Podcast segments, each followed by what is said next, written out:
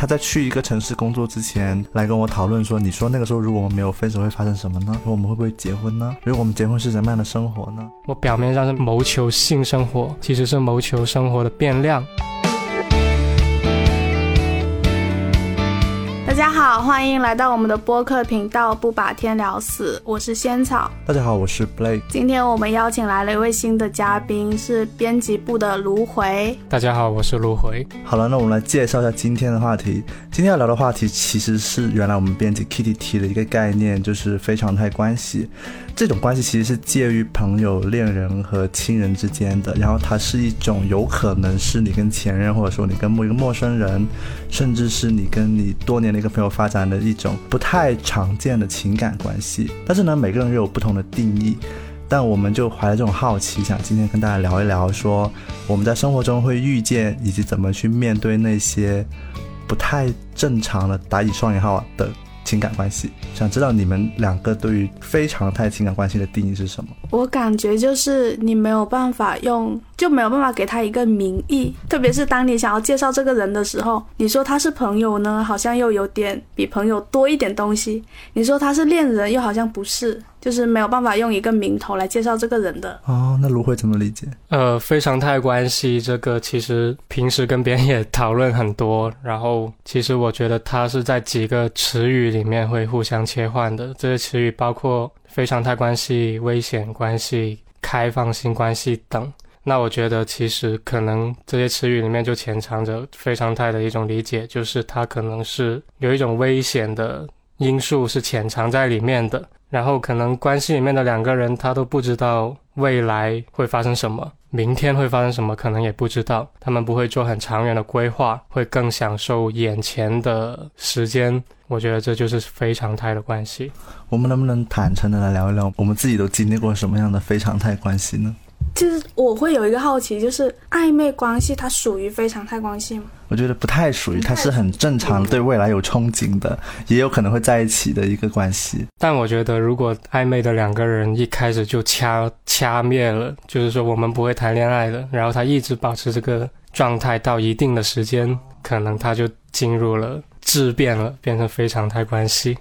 我觉得你还记得，就是我之前在上一段关系的时候，你在车上问过我一个问题吗？你就说你们两个现在是什么关系啊？就你看起来也不像是会进行这种开放性关系的人，就是我觉得暧昧关系就是到了某一个你们该在一起的时间没有在一起之后，他就会进入一种就是奇怪的方向。哦，所以你最近经历了一段奇怪的暧昧关系是吧？就是会往那个方向，就感觉到了后期不再是你们两个人一起憧憬在一起的这种暧昧。可以跟我描述一下当时发生了什么吗？就是那种就很像卢回刚才在讲的，就是你们其实也不确定未来会不会在一起，也不知道具体哪个时间会在一起，但是你们两个在进行的就是很像恋爱中的行为这样子。然后其实我在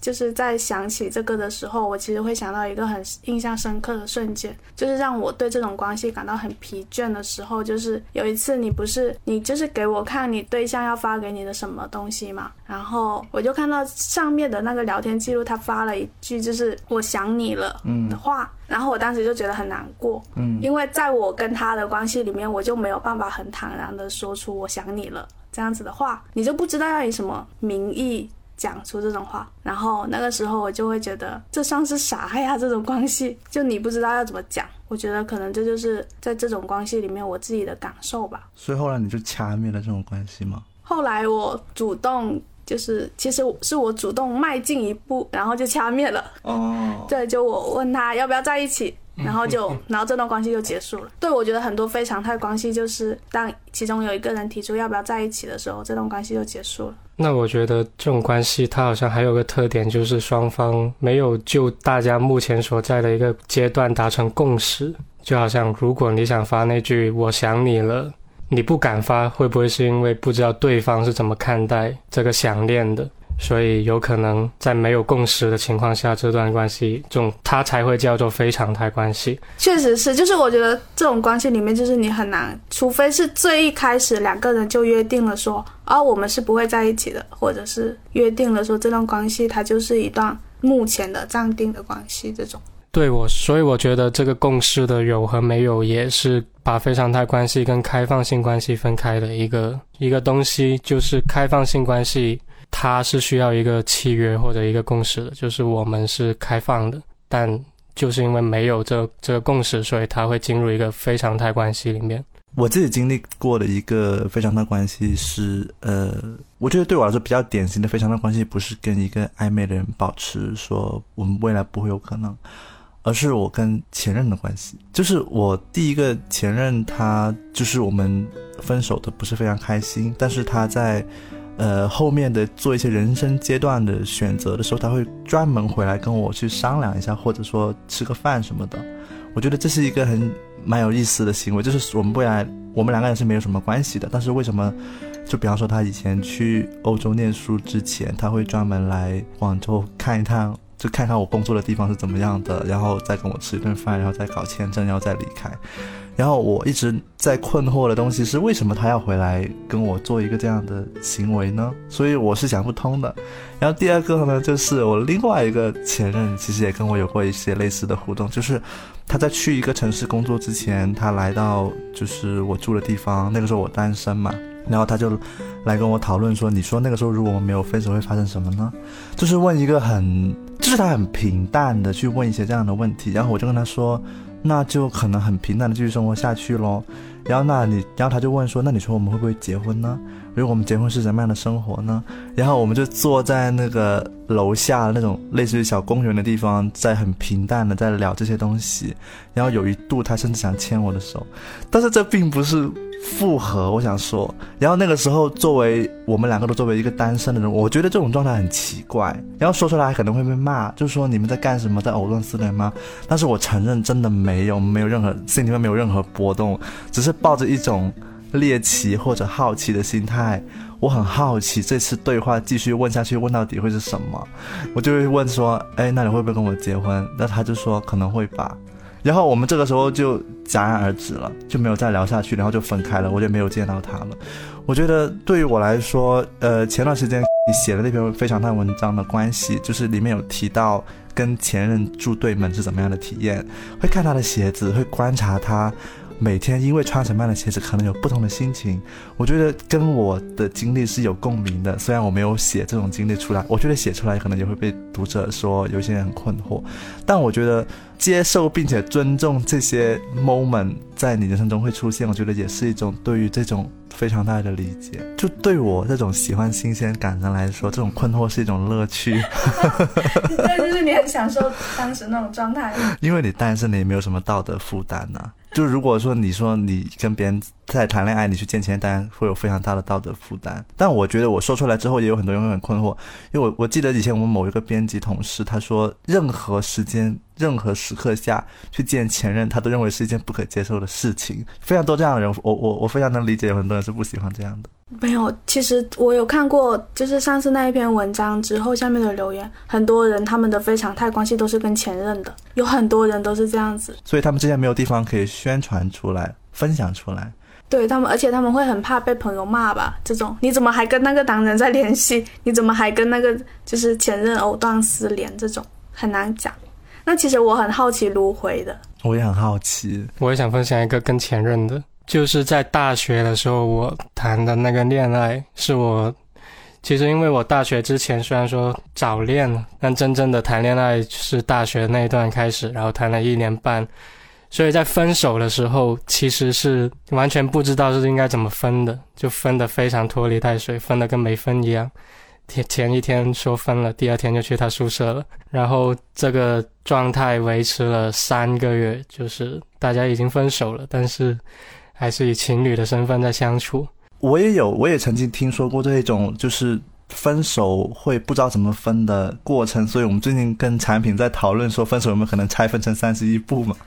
就是，然后我想起了之前看的那一本，就是书里面就是在那个危险关系，然后它里面有提到一个场景，就是一个心理咨询师在帮助一对夫妻顺利的离婚。然后，因为他们对对方是有很多的怨气的，就导致他们永远在聊到一件事情，就是就会他们两个就要一起去面对，好像很多人生中他们两个很多一起事情都没有解决，然后那个心理咨询师就叫他们一定要给对方认真的写一封告别信，而且是确定最后的结局就是 OK，我们到此为止了，感谢你这些年来的付出之类的，然后他们就通过很认真的写那封信给到很认真的给到对方，他们完成了一个有仪式感的分手。就可能会避免，如果你刚刚说的那种情况，我觉得大家是真的没有学过分手这件事情。但我觉得，就算是写下告别信的那一刻，可能写下告别信的那一刻，你觉得你们之间真的告别了，但是可能之后还会有那种不断的又回过头，然后又告别，又回过头，就感觉不是一次告别就能结束的东西。就是所有事情都是没有那么理想化的，可以一刀切断的。但我觉得这个话题 maybe 是下次可以聊聊的，就是关于和前任告别这种，就过渡期嘛，就很多人现在很多情侣分手都会有一个过渡期。对，关于怎么度过过渡期，都，是一个下次可以聊的话题。就刚才可能有人提到的是跟前任的这种非常态关系，那其实我知道卢回他周末的时候开了一场读者读者选题会嘛。就是讲的是危险关系的，嗯，我还还蛮好奇，就是更多人更普遍的，就就是更多人的非常态关系是什么样子的？更多人的非常态关系，就呃那个读者选题会来了六个人，然后我就挑其中两个吧。其中一位她是一个结过婚，然后又离过婚的一个女士，然后她在工作的过程中就认识了另外另外一位男男士。然后他们都算是呃年纪比我们稍微大一点，他们其实是认识很久了。然后在上个月还是前个月左右的时间，就他们工作完之后，经历了一段非常 romantic 的，从晚上一直逛逛到日出的这么一段过程。然后聊了很多很多东西，生活事情、艺术的事情、工作的事情、各种事情，然后就产生了爱意。但是这位男士他是有家室的，所以这个女士也知道，所以他们算是一个婚外恋的关系。但我觉得最有意思的是，呃，这个女士她是觉得她的心里面对忠贞是有要求的，就是她虽然是处在这样一段关系里面，但是她会去衡量对方这个男生他的家庭关系是怎么样的，比如他家庭关系其实已经不和睦了。就他跟他原配已经分居了，那个男士每天只要给家里打钱就 OK，所以因为这种情况，这位读者他就觉得自己道德上是自洽的，因为你们也是这种关系，那我我从这样身份介入，其实对方的妻子也不介意，所以他觉得道德上自洽。然后他说，如果跟你在一起，呃，我一个月只爱你一个的，但下个月我不知道，但是我爱你的时候，我只会爱你一个。这是他对忠贞的一个理解，然后他告诉我，他这个可能也跟他的经历有关，因为他年纪也比我们大一点，经历过结婚，也经历过生子，他就觉得这些我都经历过了，那接下来我就去对于婚姻，我就去做更加浪漫化的尝试，也未尝不可以。所以他综合这么多因素，他就觉得自己可以享受现在这种非常态关系的行为。天呐，我觉得这样我很有一个感触，就是就是我们作为一个他，作为一个个体，他迫切的需要浪漫，迫切到他可以接受各种浪漫的代价，然后把那种代价也感觉是在，就是可能他原本的忠贞对忠贞对道德的理解是可以变化的，就是那个幅度是可以根据自己对浪漫的需求来来变化。我觉得最有意思的是他会找。切口给自己一个道德自洽，而不是完全去道德化的去做这件事情。而且他的内心是非常复杂的，他会评估对方的家庭，他会呃思考自己的经历，就不像我们正常理解的那么片面化的、很坏的去切入一个人的家庭，是不是这样子的？那他有寻找证据证明对方就是处在他猜想的那样一个阶段里面吗？其实不是猜想的，因为他都知道，比如对方是个很多天都不会在家的人，然后呃，他跟家庭不和睦，这些都是他知道的，他能看见。好像电视剧哦，电视剧经常会有这种。然后第二个读者是一个男生，然后他很有意思，他是从青春期开始，他没有谈过恋爱，他每一段都是开放性关系。他对开放性关系的向往源自于以前韩寒做的一个 app。叫 One 的，然后上面他说他看到了很多开写开放性关系的文章，我不知道是不是真的那么多，但是他说有很多，然后这些文章把开放性关系写得很浪漫，然后就给他青春萌动的心灵。植入了一个对开放性关系的向往，于是后来到他可以谈恋爱的年纪之后，他就一直追追求的都是开放性关系了。一开始追求的是性，就跟很多开放性关系的爱好者一样，但是后来他觉得性都很雷同，他就开始去追求，而且性开放性关系的性行为做多了之后，其实容易厌倦，快感也是会让人。觉得重复了，于是他开始去追求跟开放性关系的不同对象，做不同的事情，开车去兜兜风，兜完风各自就回家了。有时候就约定在一个校园里面逛一下，然后逛的时候他们不会聊自己的背景故事，不会聊自己的过去，连对方叫什么名字都不知道，就只聊逛公园、逛校园这件事情。就这棵树很漂亮，那只小鸟很有趣，他们就只聊这些。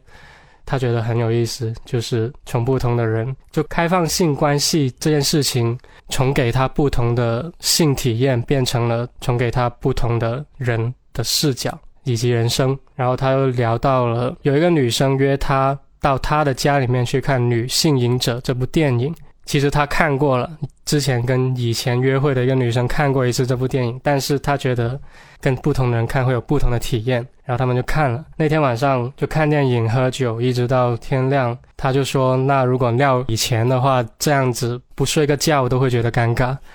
但是那天晚上呢，就是这个女生跟他说，其实电影里面的这个女主就很像我。我以前我就是这样子，我生活很停滞，已经三年没有工作了。我表面上是谋谋求性生活，其实是谋求生活的变量。然后他就觉得，哎，这个很有意思，就是我看到了另外一个人的人生。如果我跟他睡觉的话，那这些我都不知道了。然后那个晚上他们没有进行任何的性行为，就一直聊天。然后他觉得这样很有意思，他现在追求的都是这种关系，好特别啊！这故事，其实我很羡慕他，就是我很羡慕他会很享受这种存在多种变量的关系。就是我光是那种可能跟这个人做过的某件事情，只要一想到我以前跟别的人也做过，我就会很难沉浸到当下里面去。所以我觉得他这种状态反而是我很羡慕的，就是他可能也是一个能够。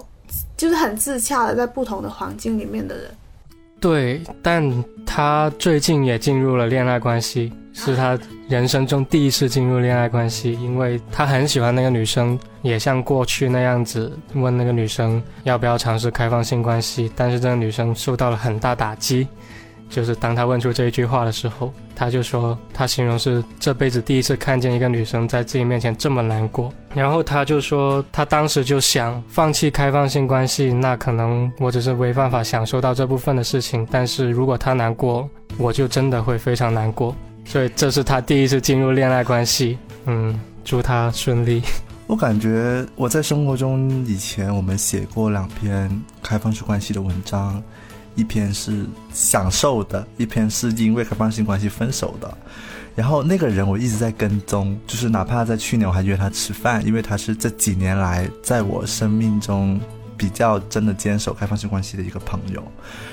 然后我最近跟他聊天的时候，他也是跟我讲了，他因为开放式关系认识了一个新的女生，然后就跟旧的那个分手了。然后呢，他跟这个开放式关系认识的女生。成为了恋人，然后他们两个约定不再开放式关系。我觉得这个故事跟你刚刚说的那种也很像，就是开放式关系，人在经历过没有安全感的。浪漫的时候，他们最终可能会反而会寻求那个安全感，而且尤其是他们越年轻的时候经历这些，他们可能会越早回归到可能会相对有安全感的生活。我觉得这是很有意思一件事情。我就想起了一句很老的话，就是说你你你更早的时候所谓扎过，你后来就可能不太会扎。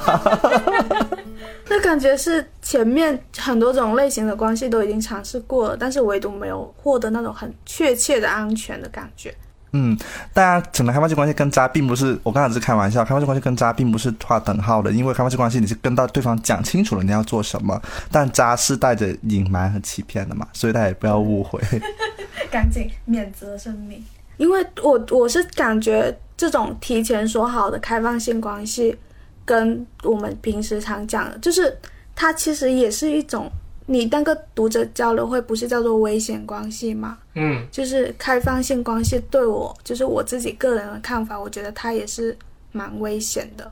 因为说实话，就算你们之间彼此有了新的，就是你们提前有了共识，但是人很多变，我觉得你很难确保说你，就像你刚才讲你那个朋友的故事，他可能遇到了某一个人对他有那种非常强烈的吸引力，然后他就结束了这种开放性关系。但是我觉得危险关系这个概念也是它可以相互转换。比如这个读者他会觉得开放性关系对他来说是一个很安全的关系，单对单的恋爱关系反而对他来说是个危险关系。因为恋爱他需要对一个人的许多事情负责，就这个人他的喜怒哀乐、他的日常、他的生活，所有事情都会跟你相关。其实这样子你可能更难掌控你自己的生活。反而开放性关系，因为你们之相互之间没有那么多的约定、契约，或者说更享受比较浅层的快乐，这样子去追寻、不断的切换，可能对于部分人来说，它是一个更安全和更有掌控感的状态。就是卢回刚才讲的这个，我觉得就是有点像是解释了为什么现在会有更多的人会被这种非常态情感关系吸引嘛。你们自己的看法是什么？就是你们觉得为什么大家会被这样子的关系吸引？呃，我觉得我的看法可能相对于个人一点，我甚至会联系到工作的背景。就我觉得现在社会很难给人提供一种体验，工作像是大部分人吧，像是我大部分朋友吧，像是一个螺丝钉的体验，那他自然是很无聊，甚至我跟我朋友在。吃一些闲饭的时候，我们都会互问对方：“你觉得为什么我们要活下去呢？”就是会很奇怪，就是大家好像在工作中没有那种说：“哎，我有一个新鲜的体验的感受。”在这样的背景之下，这种激烈的浪漫，它会给人提供一种活着的理由。这是一个有点极端的看法，但是我就觉得，大家有些时候追逐这种激烈浪漫，是在追逐自己活着的一种证据，或者说是浪漫本身是带给他活着的能量。愿意让他起床，愿意让他在上班之后，或者说在赚到的钱可以有一个人去花，或者说是在空间有一个寄托，说未来这空间有未来属于我的浪漫出现，我就觉得这是一个很奇妙的一种感觉，就是嗯，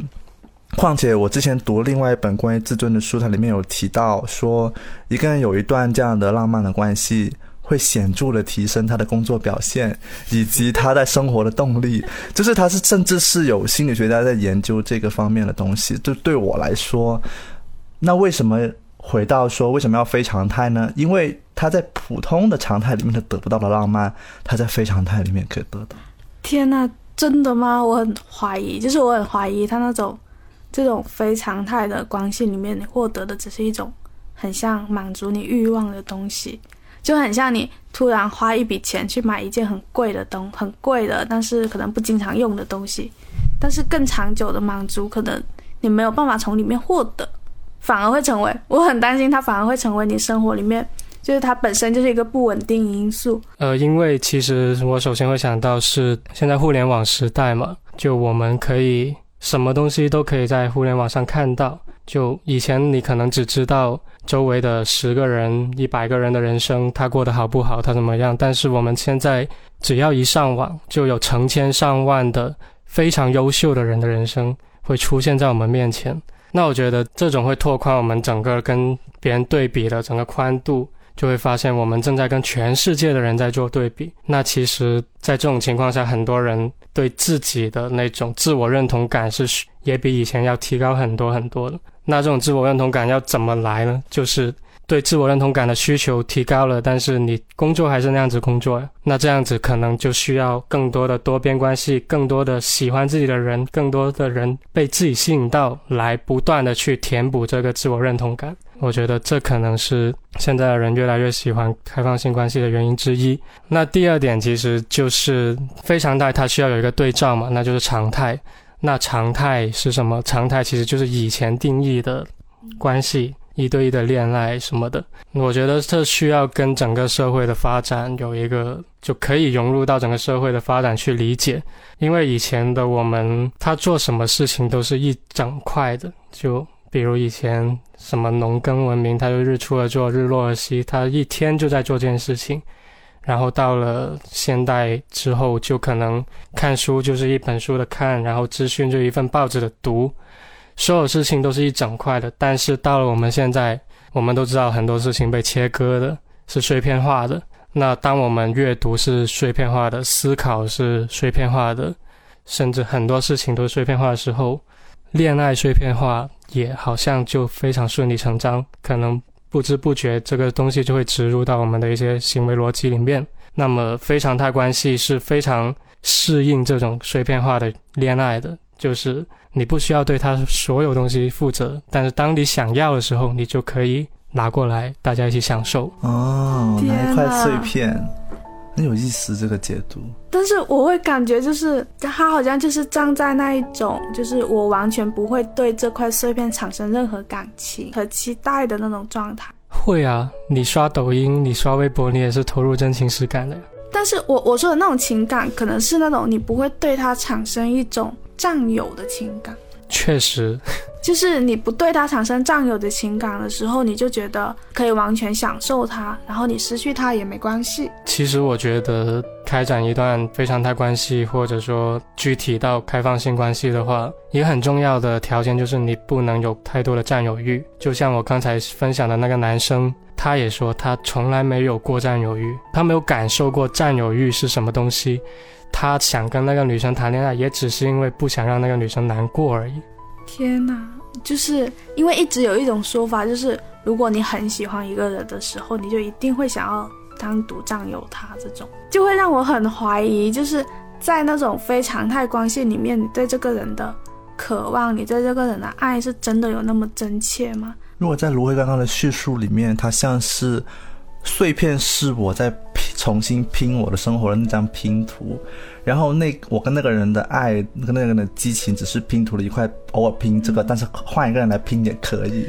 就是他没有说一定要固定一个人来拼，他也没有要占有那个人，他也没有说我的生命就跟另外一个人永久的绑定在一起，他就一直是拼图的一部分，然后。我觉得那为什么要拼这张拼图呢？我有我有一个很奇妙的一个想法，就是他可能这张拼图只是为了维持说他对生活的一个想象，就是但是谁来帮他维持对生活想象其实不太重要。哦，就是有点像是我对生活想象里面可能就是要有爱情这部分，但是爱情这部分是谁来和我一起完成是不重要的。对，它像是你买一个东西，你今天换一个手机，明天换一个手机一样。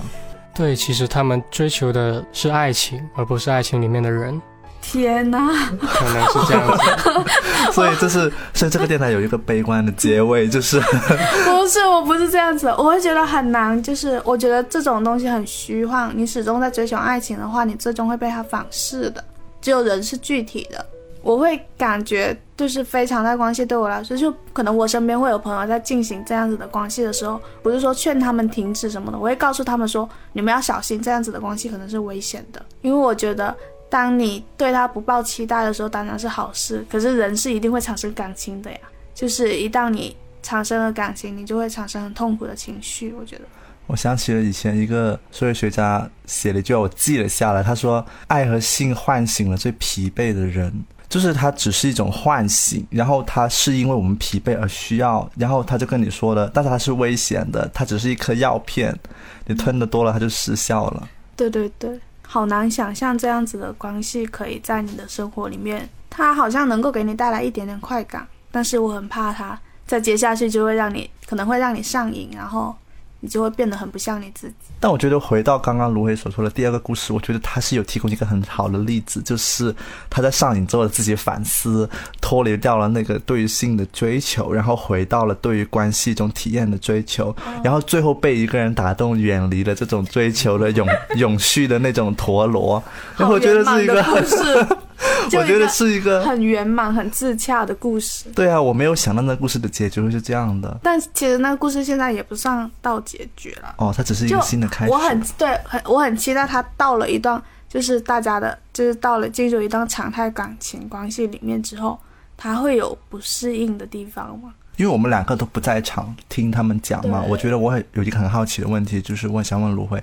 你在经历了他们全部讲完之后，你自己对非常的关系在接下来人生当中扮演的角色是什么？你会有改变吗？你会有什么期待？其实经历了他们讲的时候，首先我描述一下那个见面会的气氛是很奇妙的，就是大家仿佛一进了那个门就脱下了一层道德感的外外衣，然后就坐下来说：“呃，我们开始吧。”完全去道德化的讨论，在我的人生中是很少能够经历得到的。但是说实话，做单纯看做一个见面会或者是分享会来说，它不算一个成功的分享会，因为可能就因为去了道德化，大家没有一个立场，或者说没有一个标准或者准绳去给对方的故事提供自己的感受，所以很多人讲完，所以大家讲完故事之后，其实没有什么人会再做出相应的评论，包括我自己，我也有时候会不知道怎么评论。因为会很害怕自己稍微说出一句话，就站在一个不自觉的站在一个道德评判的立场之上，所以那个见面会是比较少争锋的，大家都在分享自己的故事。其实，如果说到他输出的这些故事对我人生之后有什么影响，也不见得，因为我觉得非常态关系和常态关系，它不一定是有要选的这个。未来就不能选另一个。我觉得就像那个男生，他只是那段时间进入了一个非常态关系，更让他快乐的状态，然后这段时间进入了一个想要好好爱一个女生的状态。那未来是怎么样呢？但无论是哪个状态，他都有快乐的方式和自己的获得呀。所以我觉得没必要说一定要做一个选择。我听你们聊完之后，我内心是多了很多个坑。不是那种坏的坑，是如果我以后或者如果我以后朋友经历过什么样的故事，我就自动把它带入到我今天听到的故事的那个模式里面，然后说哦，我我知道我知道这样的模式。然后我想起我们录这个播客的时候，仙草还问我们说，我们有没有可能针对在处在这样的关系人给什么样的呃讨论和观点？然后我自己的感觉就是，我觉得这个节目反而是针对那些不在这个关系里面的人，当他们有朋友，当他们有。身边亲密的人遇到或自己进入这种关系，请不要惊讶，很多人都在有着这样的生活。对，而且我会感觉就是，就连我这，我刚才本来是想要问你们说，嗯，那你们之后自己会选择进入这样子的关系吗？但是我突然发现这个问题我也没有办法回答，因为可能你到了那一个节点的时候，你也不知道自己会做什么选择，你可能也会就是啊，现在这样子好像挺开心的，那就先这样子吧。就你也不知道你什么时候会被这种关系吸进去。对，到了时间就会，嗯，就会轮到你去经历一段不知道怎么样的关系。轮到你了，所以你做好准备。I wake up on the pavement, still drunk. I must have also been in some kind of fight this time. And I wish I was a character. then the only